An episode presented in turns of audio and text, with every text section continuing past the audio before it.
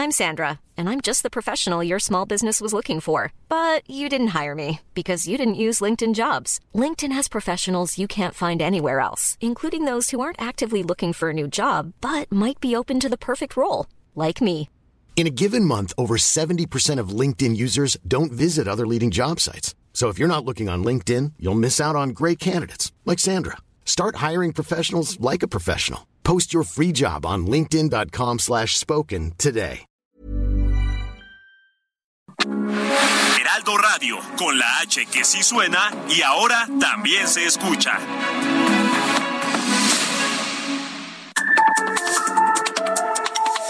De norte a sur, las coordenadas de la información. Con Alejandro Cacho.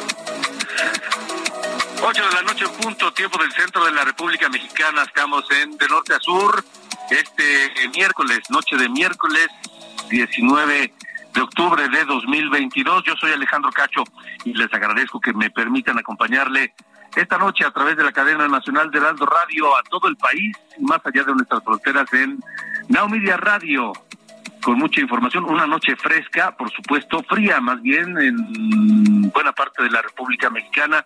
Ojalá nos estén acompañando y ojalá ya esté a buen resguardo esta noche de miércoles. Comenzamos con la eh, senadora del PRI, Claudia Ruiz Macié, que hizo públicas sus intenciones de competir por la presidencia de la República en las elecciones de 2024. En esta mañana de Heraldo Televisión platiqué con Claudia Ruiz Macié y le presentaré lo que nos dice. ¿Por qué Claudia Ruiz Macié quiere ser candidata presidencial por el PRI? Que está pues en el peor de los momentos. Eh, quiere ser candidata presidencial contra Morena, que para muchos es invencible hoy por hoy. ¿Y por qué quiere ser candidata del PRI o quiere ser presidenta de la República? Porque en el escenario actual hay muchas voces que dicen que pues eh, hay muchas eh, posibilidades de que se entregue un país en una condición muy crítica a quien vaya a ser el próximo presidente o presidenta de México. De eso platiqué con Claudia Ruiz Macié y se lo presentaré más adelante esta noche aquí en Norte a Sur. También este mes se cumplen cinco años del inicio del movimiento Me Too, que ha revelado casos de abuso en contra de mujeres de todo el mundo, pero se cumplen cinco años. ¿Y cuál es el alcance? ¿A dónde ha llegado? ¿En qué se ha convertido este movimiento de Me Too? A las mujeres que nos escuchan les pregunto esta noche para que nos contesten a través del 55 45 40 89 16 sienten que en México ha mejorado las condiciones para denunciar los abusos, los acosos en contra de las mujeres. 55 45 40 89 16 para estar en contacto permanente con ustedes. Y bueno, ya viene diciembre, vienen las vacaciones y este este tema de las vacaciones se está discutiendo en el poder legislativo. ¿Para qué? Para que tengamos más vacaciones en México. Estaremos hablando de esto con eh, Patricia Mercado, la senadora Patricia Mercado de Movimiento Ciudadano, que estará también esta noche aquí de norte a sur. Sobre el tema de Me Too y los abusos de mujeres, estaremos platicando con Patricia Lamendi, abogada y fundadora de la Fuerza Todas México. y nosotras tenemos otros datos, además de ser representante de ONU Mujeres, sobre este tema que le platicaba de Me Too.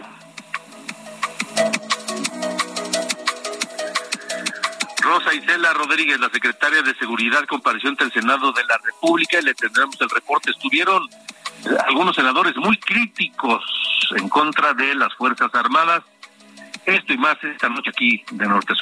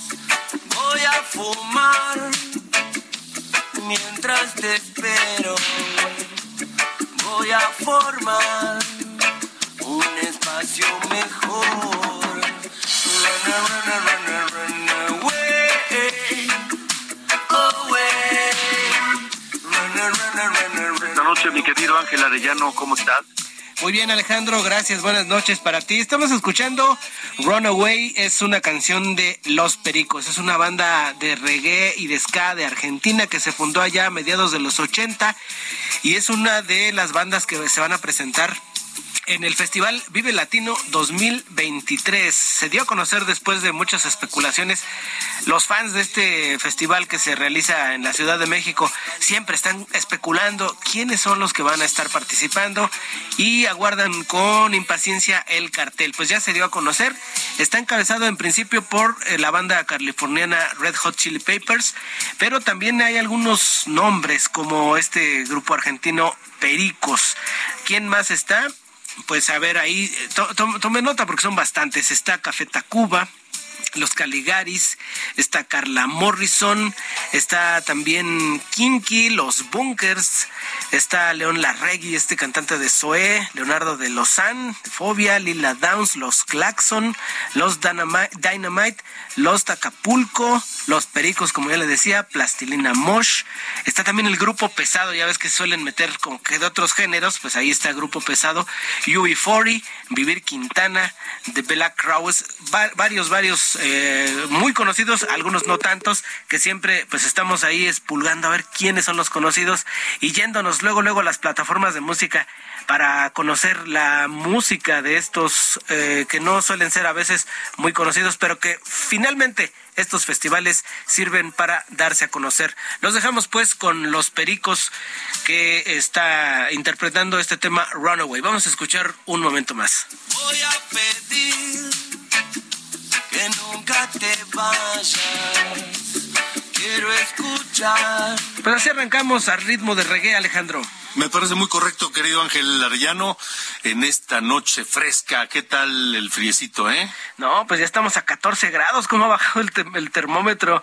Iniciamos por ahí de las 6 de la tarde, comenzamos viendo el la temperatura estábamos en 17, ahora que le echamos un ojo estamos ya en 14. Así que, pues ahí está la información de este, de este día, el cartel del Vive Latino, no le dije la fecha, 18 de marzo de 2023 y la preventa ya el 24 de octubre para que saquen la cartera o la tarjeta. De una vez, de una vez. Muy bien.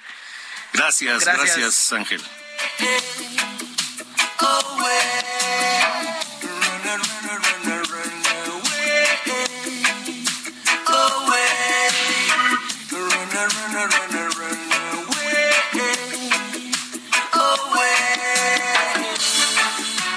Norte a sur, con Alejandro Cacho. Bueno, como le comentaba Claudia Ruiz Macié, Claudia Ruiz Macié, que ha sido es senadora de la República actualmente, ha sido diputada, fue secretaria de Relaciones Exteriores, fue secretaria de Turismo, eh, fue secretaria general del PRI, presidenta del PRI, y hoy quiere ser candidata prista a la presidencia de la República. Ayer hizo públicas estas intenciones y como es probable que sea una mujer quien contienda por Morena, o sea, Claudia Sheinbaum, eh, los demás partidos están viendo también las posibilidades de postular mujeres. Por el lado del PRI levanta la mano Claudia Ruiz Macié. Por el lado del PAN está Maru Campos, la gobernadora de Chihuahua. En el PRD no se ve una figura femenina visible. Pero bueno, platiqué esta mañana con Claudia Ruiz Macié sobre por qué quiere ser candidata presidencial. Y esto me dijo. Claudia, senadora, gracias por estar aquí. Muchas gracias, qué gusto saludarte. Senadora, pues este, qué valiente, qué valiente levantar la mano y decir yo quiero ser eh, candidata presidencial en el momento en que su partido, el PRI, está en el peor momento de su historia, con un presidente del partido cuestionadísimo, con una oposición tan debilitada y con un escenario complicado porque no sabemos en qué condiciones va a recibir el país el próximo presidente o presidenta. Pues justamente lo que yo hice ayer en el partido fue primero un ejercicio de reflexión y de autocrítica y de reconocimiento de la circunstancia del partido para hacer un llamado de, corrección, de rumbo, si queremos ir en, en una coalición que es la única manera en la que no solo el PRI puede ser competitivo, sino se puede construir un proyecto que le interese a la ciudadanía y que pueda detener la destrucción en la que Morena nos tiene. Mm. ¿Se puede ser competitivo, senadora Claudia Ruiz se puede ser competitivo con el PRI de hoy, con las condiciones en que está el partido? Pues justamente eh, yo creo que lo que tenemos que demostrar es que hay congruencia y que hay, ya vemos priistas que entendemos la política de una manera eh, que es compatible con la que quiere la ciudadanía, con congruencia, con dignidad, cumpliendo la palabra, defendiendo principios y valores. Y ese es el llamado que yo hice. Yo dije, quiero ser la candidata de un proyecto amplio, plural, incluyente, ciudadano, en donde esté no solo el PRI, el PAN, el PRD, MC, sino todas las causas y las representaciones sociales de los que queremos un país de libertades, democrático, de, de mayores oportunidades y menos desigualdades, que pueda detener también esta pues destrucción institucional y, y, retroceso democrático en el que nos tiene Morena. Y en eso voy a estar empujando desde el PRI con muchos priistas esa coalición amplia buscando en lo individual pues a los líderes sociales y políticos de todo el país, no importa si militan en un partido o en otro o en ninguno, reunirme con la gente, empresarios, estudiantes, eh, pues en fin, escuchar también a la ciudadanía, creo que eso es muy importante, y construir un proyecto que refleje esa pluralidad y esas inquietudes de un México que es mucho más grande que el PRI y mucho más grande que los partidos. Senadora Claudia Resma, si ve posible rescatar la coalición eh, opositora con PAN, PRD, cuando pues ya han dejado claro que no confían en Alejandro Moreno, el presidente del PRI. Pues la verdad es que me parece que justamente eh, hay que ir a una etapa nueva de la coalición con otros cuadros del partido, eh, que, bueno, varios nos hemos estado reuniendo justamente con, eh, con nuestros colegas del PAN y del PRD y de otros partidos como MC, buscando la manera de construir ese frente por la democracia que debe ser mucho más amplio. Eh, no hay confianza con el liderazgo nacional del partido, pero habemos otros cuadros que queremos empujar ese proyecto y que estamos convencidos que esa es la ruta. Por eso ayer yo hacía un llamado también al priismo de que tenemos que demostrar para ganarnos la confianza y reconstruir la confianza, no solo de estos partidos con los que ya hicimos una alianza y que hoy está rota, eh, sino de la ciudadanía, que los priistas sabemos cumplir nuestra palabra, que los priistas tenemos una visión con principios y con eh, respeto a la Constitución muy clara que compartimos con la mayoría de la ciudadanía y tenemos que demostrar que hay otra forma de hacer política. Entonces hay que seguir en ese en ese rol. La verdad es que hay que construir entre todos y estoy convencida de que la ciudadanía eso quiere. Por cierto, también lo dije, creo que quiere una oposición firme, que cumpla lo que dice, y que haga lo que piensa y que no tenga bandazos una oposición que pues que no se comprometa y se doble ante las circunstancias, sino que dé certidumbre de dónde está parada. Y pues así yo he procurado llevar mi vida y por eso mis votos en temas complicados los estudio, los analizo los, los anuncio siempre con mucha claridad. Pero pues yo voy a seguir en esta ruta de convocar una alianza amplia con la sociedad civil, con todos los ciudadanos que viven en carne y hueso, pues el deterioro de la vida cotidiana en lo económico, en la seguridad, en la salud, en fin, que no están conformes con el rumbo del país, pero hay que presentar alternativas. y la alternativa tiene que ser amplia y creíble. Claudia, sí hay disposición de PRI y PRD, de PAN y PRD a rescatar la coalición opositora con el PRI a pesar de la presencia eh, de Alejandro Moreno como presidente. Yo lo que advierto es una disposición a explorar nuevas formas de, construir un proyecto compartido en lo que hay una diligencia distinta. Eh, pero sí hay una disposición a seguir dialogando con el turismo. Eh, de hecho, lo están haciendo a nivel local en Coahuila y Estado de México, porque sabemos que juntos somos más competitivos y eh, podemos presentar un proyecto más robusto a la ciudadanía. Esa disposición no tengo duda que la hay y en esa, digamos, en esa empresa estamos trabajando muchos, muchos turistas de todo el país. De acuerdo. Claudia, te saluda Paulina y nada más te pregunto, evidentemente eh, las próximas elecciones, no sé si sean las más importantes, las más difíciles, pero yo creo que ya la ciudadanía está súper cansada, desconfiada, tú lo decías ahorita, es importante hacerlo, yo creo que es necesario presentar propuestas y hacer que las cosas ahora sí se cumplan porque no sé qué pasaría ya con los ciudadanos si seguimos viendo el incumplimiento de nuestros políticos, de nuestras leyes, de los partidos, de los gobernantes. Yo creo que ya es una sociedad muy cansada, ¿no?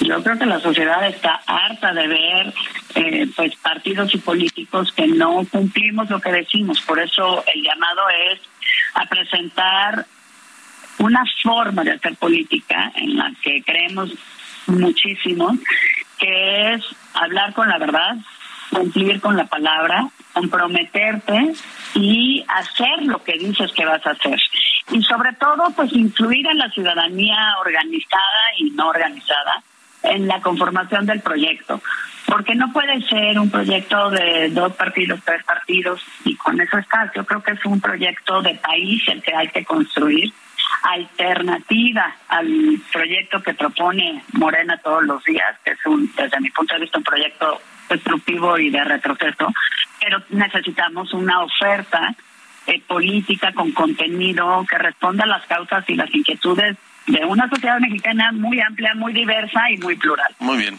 Senadora Claudia Reyes Macía, estaremos en contacto y pendientes de lo que venga por delante. Gracias por haber eh, estado aquí. Y muchas gracias a ustedes. Que tengan muy buen día. Igualmente. Ahí está lo que dice Claudio Reyes Macía. ¿Qué va a pasar con la candidatura del PRI? ¿Qué va a pasar con la candidatura de la oposición? Todavía es un misterio. Lo cierto es que, eh, dado que el presidente López Obrador adelantó los tiempos de la sucesión presidencial luego de la derrota que sufrió Morena en las elecciones intermedias de 2021, eso ha obligado también a la oposición pues a no quedarse atrás, a no dejarle toda, todo el discurso y todo el escenario a Morena y al presidente López Obrador. Son las ocho de la noche con 18 minutos, estamos en de norte a sur, yo soy Alejandro Cacho, vamos contigo y la información de la comparecencia de la secretaria de Seguridad Rosa Isela Rodríguez, Misael Zavala, te escuchamos, buenas noches.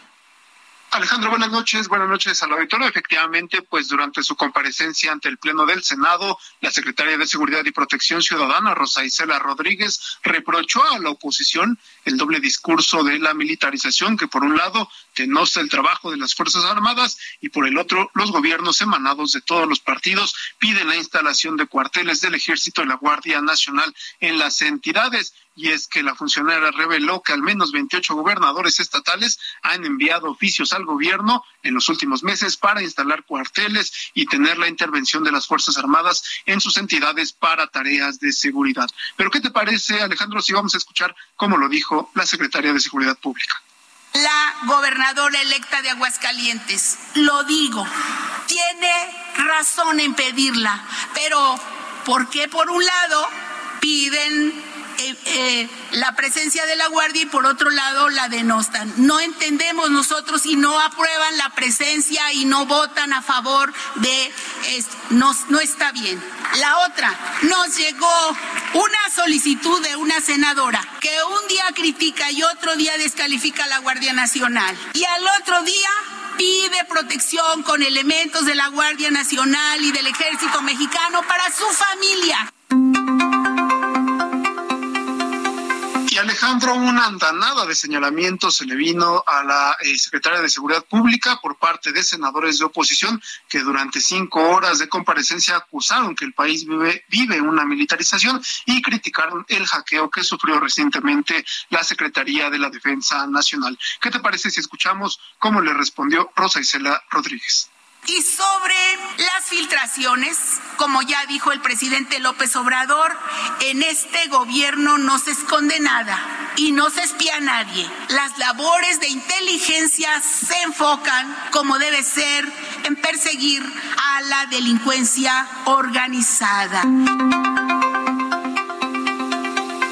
Alejandro, al final eh, algunos eh, senadores se acercaron a los titulares de las Fuerzas Armadas, Luis Crescencio Sandoval, secretario de la Defensa Nacional, y también a Rafael Ojeda, secretario de Marina, para pedirles una comparecencia posterior. Ellos estuvieron de acuerdo en que en algunos días eh, acudirán de nueva cuenta al Senado de la República, donde ellos mismos comparecerán y ya no será la Secretaría de Seguridad Pública la que responda únicamente los cuestionamientos de los legisladores. Alejandro, hasta aquí la información. Misael Zavala, gracias, gracias por el reporte.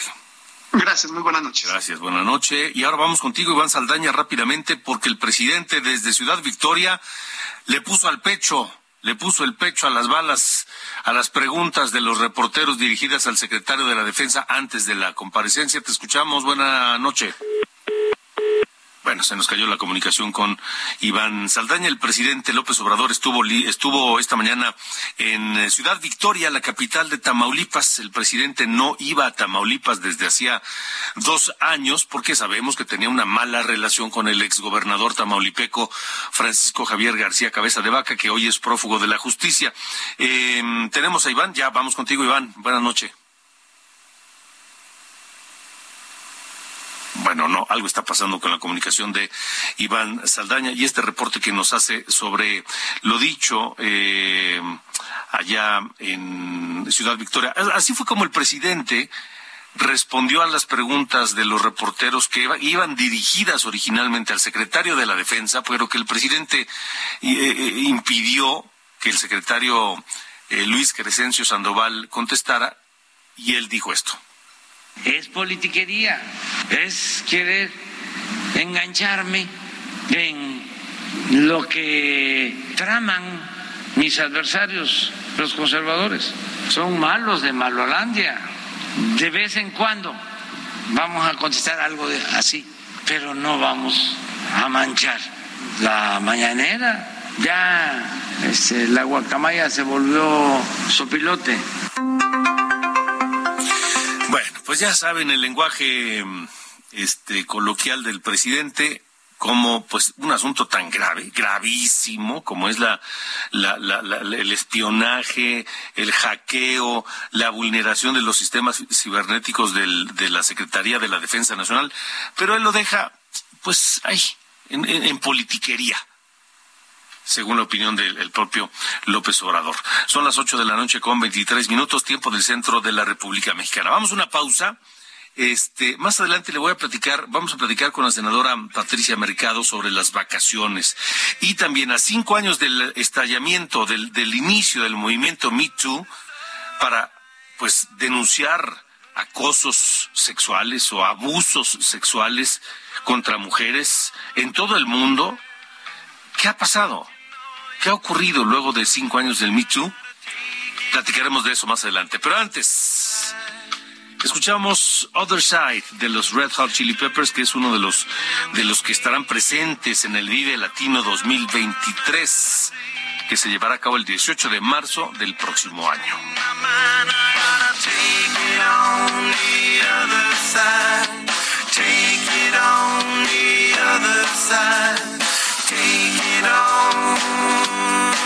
Norte a sur. Yo soy Alejandro Cacho. Vámonos una pausa y regresamos con muchas más cosas en esta noche de miércoles.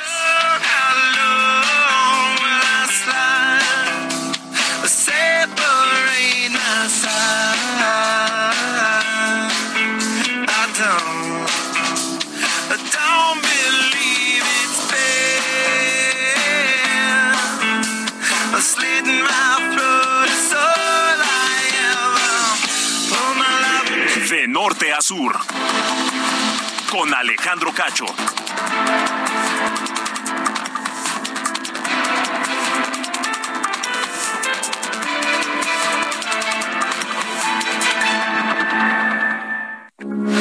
Heraldo Radio, con la H que sí suena y ahora también se escucha.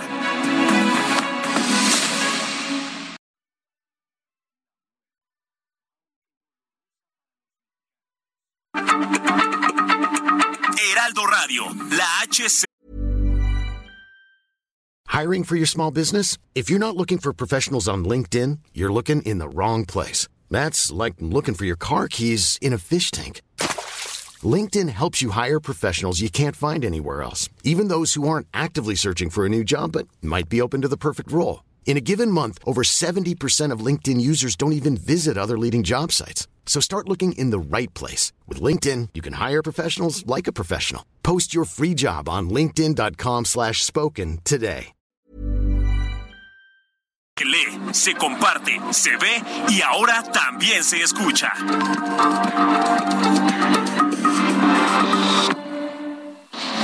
De norte a sur, las coordenadas de la información.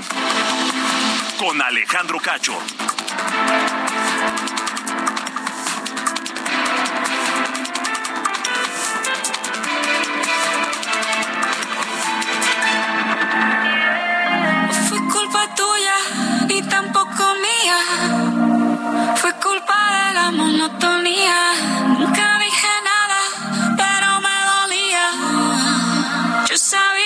Esto pasaría. Tú en lo tuyo y haciendo lo mismo. Siempre buscando protagonismo. Te olvidaste de lo que un día fuimos. Y lo peor es que no fue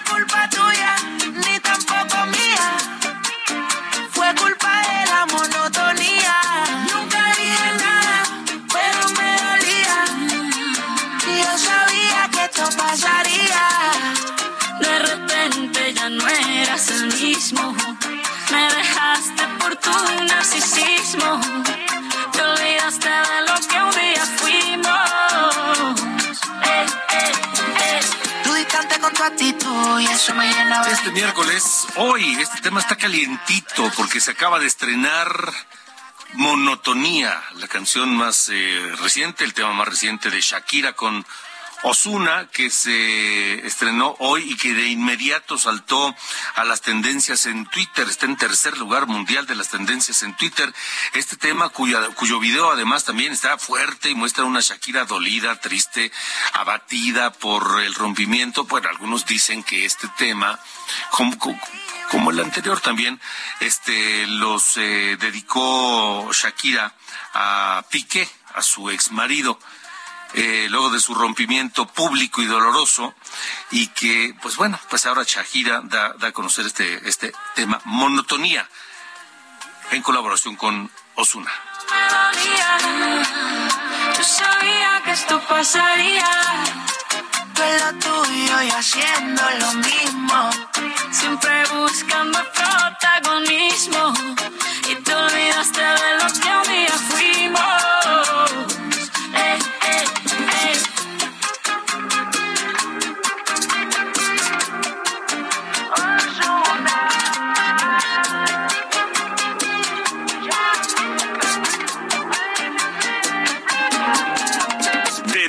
Sur, las coordenadas de la información. Buenas noches, estas son las noticias de norte a sur. Tres migrantes muertos y cinco heridos fue el saldo de un accidente sobre la carretera Suchiate, frontera Hidalgo, en el sur de Chiapas, luego de que la camioneta de transporte colectivo donde viajaban se impactó en la plataforma de un tráiler. Los migrantes acababan de cruzar de Guatemala a México por el río Suchiate. En Sonora, las últimas balaceras registradas la última semana en el municipio de Guaymas y Empalme tenían la intención de buscar liberar a líderes de una célula criminal que opera en la zona interno para liberar a internos en el cerezo de Guaymas, informó el gobernador Alfonso Durazo.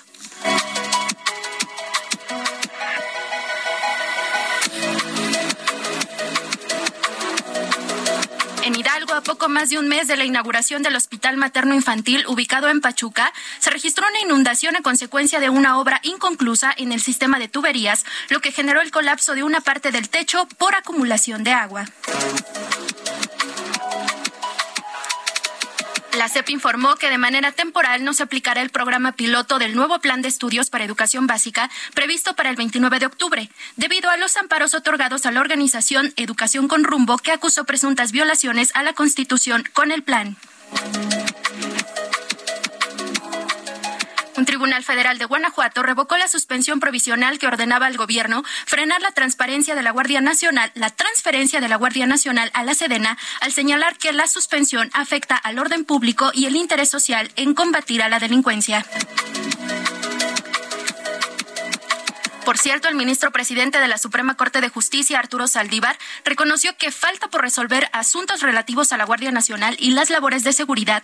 Esto al señalar que no es que sea el gran pendiente de la Corte, sino que los asuntos no tienen todavía un proyecto a discutirse. Yo soy Diana Bautista y estas fueron las noticias de Norte a Sur.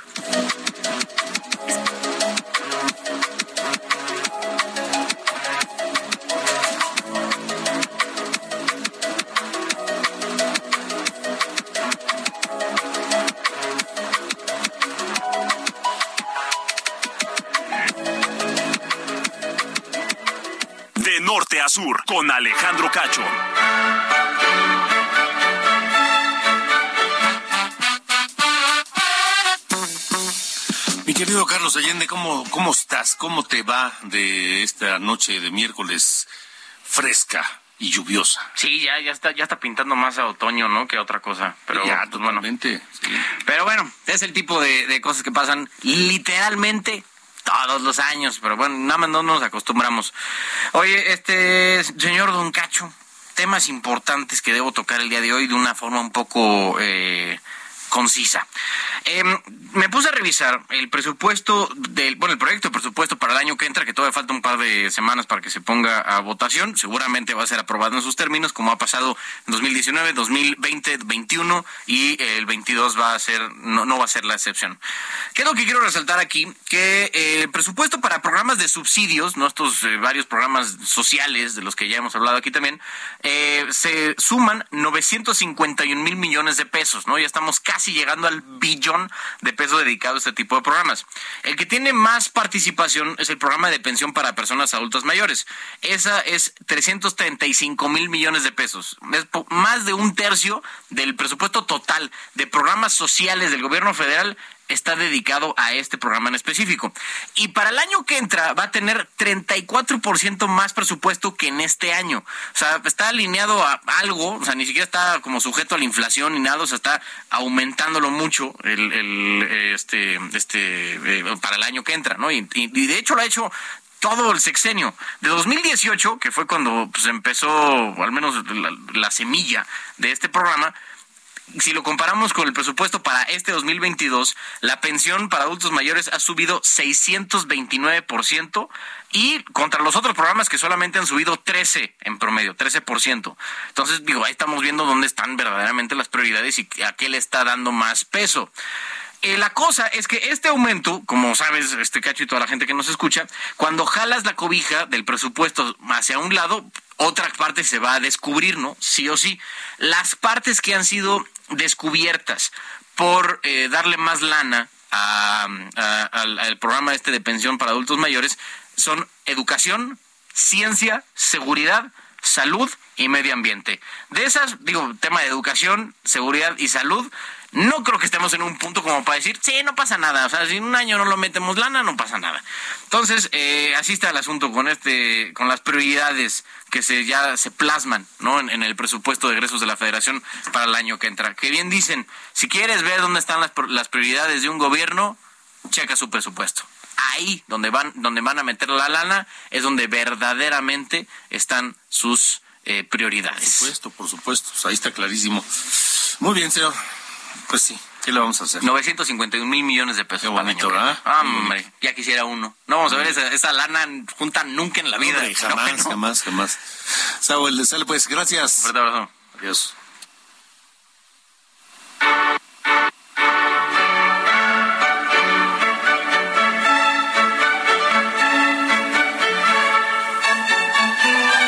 De norte a sur, con Alejandro Cacho. Son las ocho con treinta y nueve ya, tiempo del centro de la República Mexicana. En San Luis Potosí, San Luis Potosí capital y Soledad de Graciano Sánchez, que es el municipio más importante conurbado, se presentará del 28 al 30 de octubre el festival Chantolo en tu ciudad. Es una tradición del Día de Muertos que se origina en la Huasteca Potosina. Incluirá varios eventos que dejarán, se calcula, una derrama de 200 millones de pesos. Una festividad, como lo dije hace un momento, donde se le agradece a todos los santos por todas las ayudas que les hayan dado y que eso lo hace todavía eh, que compagine más con las y con los potosinos. Por eso me enorgullece se estén llevando a cabo esta gran promoción del Chantolo en tu ciudad y que vayamos todavía más allá de que la podemos dejar no nada más en la capital, sino llevarla a todo el país y llevarla a todo el mundo. De norte a sur, con Alejandro Cacho.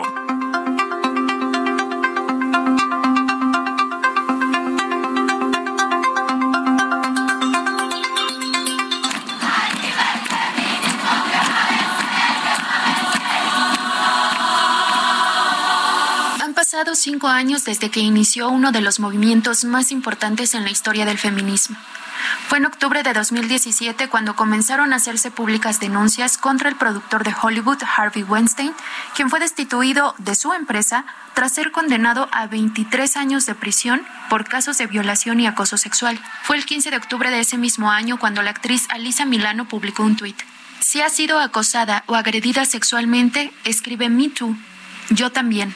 Ahí inició una avalancha de denuncias de mujeres de todos los ámbitos, político, económico, del entretenimiento, del arte. Este movimiento no solo provocó un cambio social en Estados Unidos, sino en el resto del mundo. El activismo provocó en 2018 la primera huelga feminista en España. Las historias de Me Too se replicaron en distintos países de Europa, de África y Latinoamérica. Las mujeres mexicanas también rompieron el silencio e iniciaron una serie de denuncias en redes sociales contra la violencia machista en todos los ámbitos de trabajo de este país. Incluso la escritora Elena Poniatowska se sumó al revelar que el escritor Juan José Arreola la violó y la dejó embarazada. Han pasado cinco años de esta protesta global de las mujeres contra casos de violencia sexual y abuso que tomaron fuerza en redes sociales en distintos lugares e idiomas. Y aunque el movimiento también ha sido causa de polémica y ha dividido opiniones por la serie de denuncias anónimas que se hacen en redes sociales y que no han llegado a judicializarse, el reclamo sigue siendo el mismo, acabar con la impunidad. Informó para De Norte a Sur Diana Bautista. De norte a sur, con Alejandro Cacho. ¿Cómo está la situación a cinco años de eh, este surgimiento del Me Too en todo el mundo y por supuesto México eh, como una sede muy importante? Eh, gracias a la doctora Patricia Olamendi, abogada fundadora de la Fuerza Todas México y nosotras tenemos otros datos, representante de ONU Mujeres, una mujer comprometida, involucrada con este tema. Doctora Olamendi, gracias, buenas noches. Buenas noches, Alejandro. Un saludo a tu auditorio. Gracias. Eh, ¿Cómo está la situación? ¿De, qué ha servido, si es que se puede hacer un balance a, cinco años del, del, surgimiento de MeToo? Bueno, MeToo es un grito, es un grito desesperado de millones de mujeres en el mundo que han vivido violencia sexual en diferentes expresiones y que por razones diversas, ya sea que los agresores han sido familiares, conocidos, jefes, cercanos, han guardado silencio. Me tú es ese grito desesperado de yo también fui agredida, yo también fui violentada y he tenido que permanecer callada. Es un romper el silencio masivo frente a la violencia. México creo según los propios datos oficiales, pues podemos decir que quizá es uno de los países donde más violencia sexual ocurre y es uno de los países con menos denuncias. Solo 8 de cada 100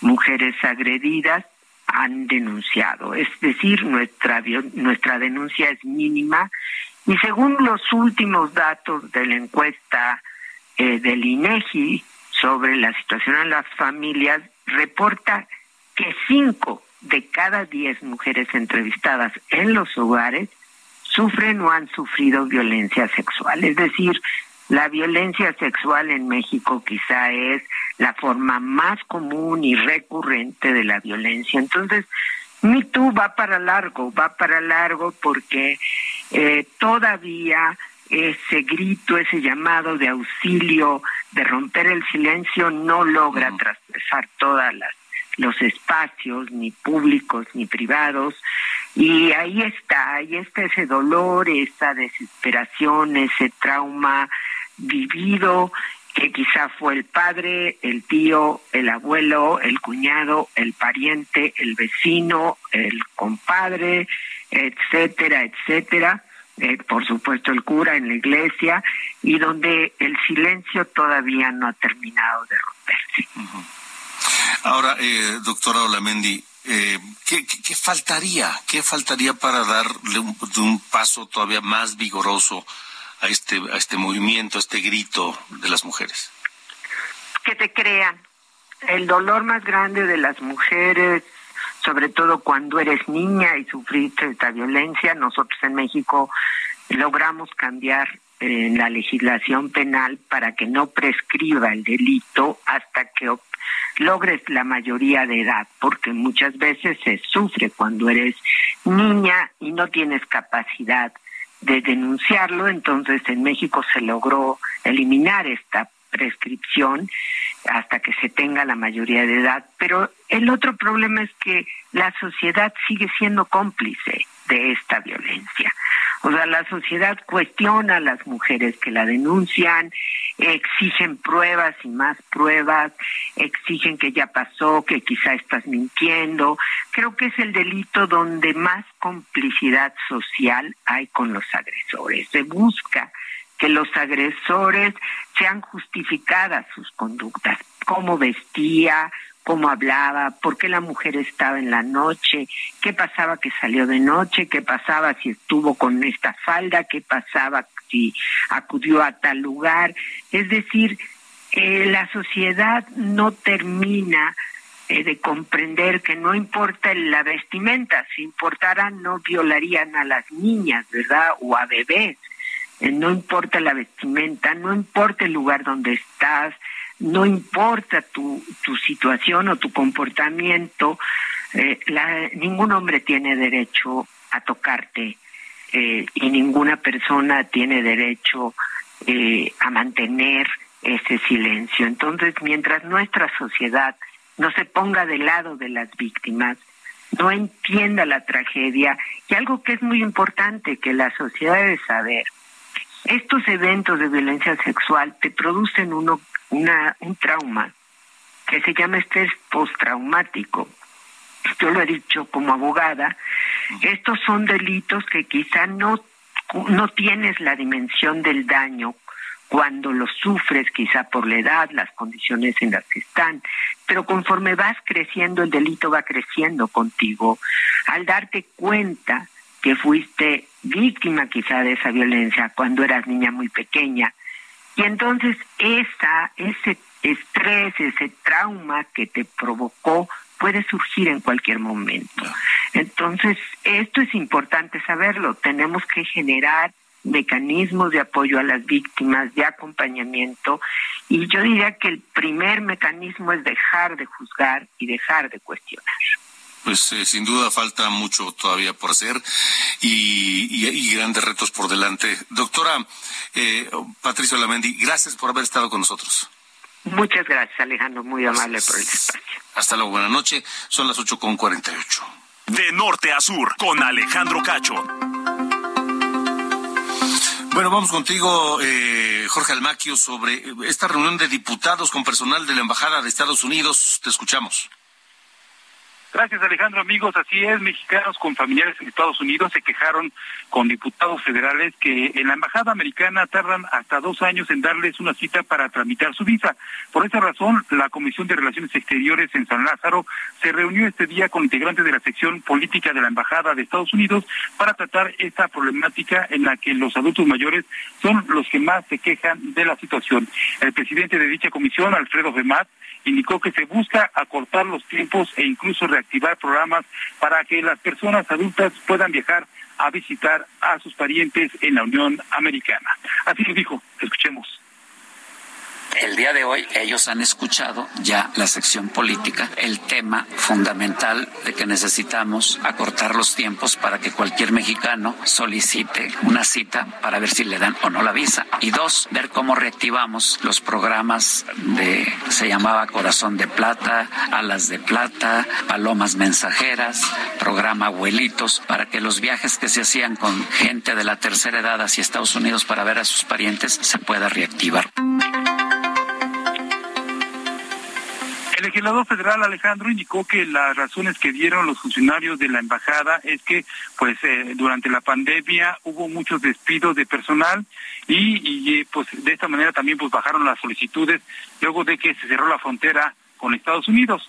Comentó también que entre el presidente de México, Andrés Manuel López Obrador, y el presidente de Estados Unidos, Joe Biden, acordaron incrementar las visas de trabajo de 300 mil a 340 mil para que los mexicanos puedan laborar en los Estados Unidos. Manifestó que, bueno, pues urge una reunión con el embajador Ken Salazar para tratar este y otros temas importantes, por supuesto, de la agenda binacional. Alejandro, amigos, el reporte que les tengo. Gracias, gracias Jorge Almaquio. Son las ocho con cincuenta, diez para las nueve tiempo del centro de la República Mexicana. Le quiero, le quiero comentar, le quiero invitar a que lea mañana mi columna Touché en El Heraldo de México. Hablo sobre un personaje que tiene pues una particularidad y me refiero a el exgobernador de Chihuahua, Javier Corral Jurado. Este hombre que es conocido por algunos como un, o es considerado, mejor dicho, por algunos como un paladín de la honestidad y de la verdad, un hombre incorruptible, intachable, y que, pues debo decir que con mucha habilidad ha mantenido durante décadas una doble imagen, una doble personalidad. Javier Corral Jurado que eh, fue gobernador de Chihuahua y que una vez que dejó el poder, una vez que llegó al poder, se detonaron pues eh, sus verdaderas intenciones y su talante autoritario. Y que una vez que dejó el poder, se están conociendo detalles de su irresponsabilidad en la conducción del gobierno chihuahuense le importaban más las venganzas políticas, las venganzas personales que el progreso del Estado donde él nació. Hoy, hoy está en la palestra porque pues le han salido un par de, situaciones eh, complicadas con dos terrenos allá en Chihuahua. Uno en la capital del estado, ni más ni menos que un terreno de 150 mil metros cuadrados en la ciudad de Chihuahua, al pie de la sierra, de la, de la sierra Nombre de Dios y que él no incluyó en su declaración patrimonial de 2016, cuando era dueño de ese terreno desde 2009. En 2016, cuando fue candidato a gobernador y que presentó sus declaraciones patrimoniales, pues casualmente no, no lo puso. ¿Por qué no lo puso? ¿Por qué mintió Javier Corral? Ese es un terreno. Hay otro que también está en, la polémica en Ciudad Juárez. De hecho, el presidente municipal de Ciudad Juárez, que es su ex amigo y compadre, Cruz Pérez Cuellar, lo tiene denunciado, lo tiene eh, eh, denunciado penalmente por defraudación fiscal y falsedad en declaraciones por otro terreno. Parece que al señor Corral pues le gustan las bienes raíces, ¿verdad? Un hombre que ha vivido tres décadas del erario público, saltando de un puesto a otro, y que esos puestos le han permitido prebendas que ya quisiéramos cualquiera de nosotros coche, gasolina, chofer, guardaespaldas, presupuesto, a boletos de avión, viáticos, este, y ya siendo gobernador, bueno, helicópteros, avión privado, etcétera. Y su sueldo, durante esas casi tres décadas, prácticamente se ha ido íntegro a su cuenta bancaria. Pero ¿por qué oculta cosas Javier Corral? Este que para algunos es un hombre intachable, pero quienes verdaderamente lo conocen allá en Chihuahua dicen, ellos tienen otros datos. Lea, lea mañana mi columna Touché en el Heraldo de México. Y por la noche pues, se, la, se la compartimos aquí. Son las eh, ocho con cincuenta Vámonos rápidamente antes de despedirnos. Ven aquí, se llama este tema de Los Bunkers, una banda chilena de rock que es parte de quienes estarán el 18 y 19 de marzo del próximo año en el Vive Latino de la Ciudad de México. Por eso nos vamos. Gracias por habernos acompañado. Yo soy Alejandro Cacho. Los espero mañana a las 9 de la mañana en esta mañana, Heraldo Televisión, y a las, noche de a las 8 de la noche aquí en Heraldo Radio. Hasta la próxima.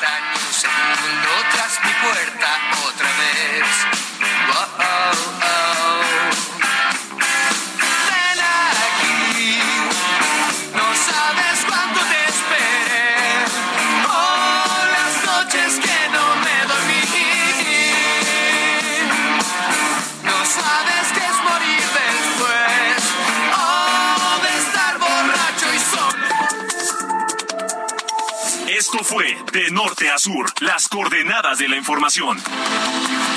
Con Alejandro Cacho.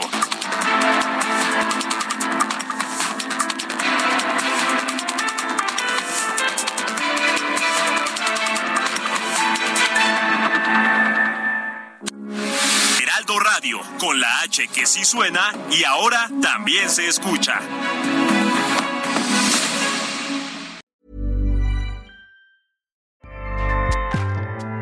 ACAST powers the world's best podcasts. Here's a show that we recommend. The Real Housewives is a guilty pleasure for most, but if you're looking to not feel guilty about that pleasure, tune in to Everything Iconic with me, Danny Pellegrino, where I break down all the messy moments and behind the scenes antics of Bravo's popular franchise. And on Everything Iconic, I also interview celebrity guests like Kelly Ripa, Kiki Palmer, Drew Barrymore, Cameron Diaz, and more about their guilty pleasures, their past work, and so much more. So if you're pop culture obsessed and find yourself watching way too much reality TV like me, tune in to Everything Iconic with Danny Pellegrino wherever you listen to podcasts. ACAST helps creators launch, grow, and monetize their podcasts everywhere. ACAST.com.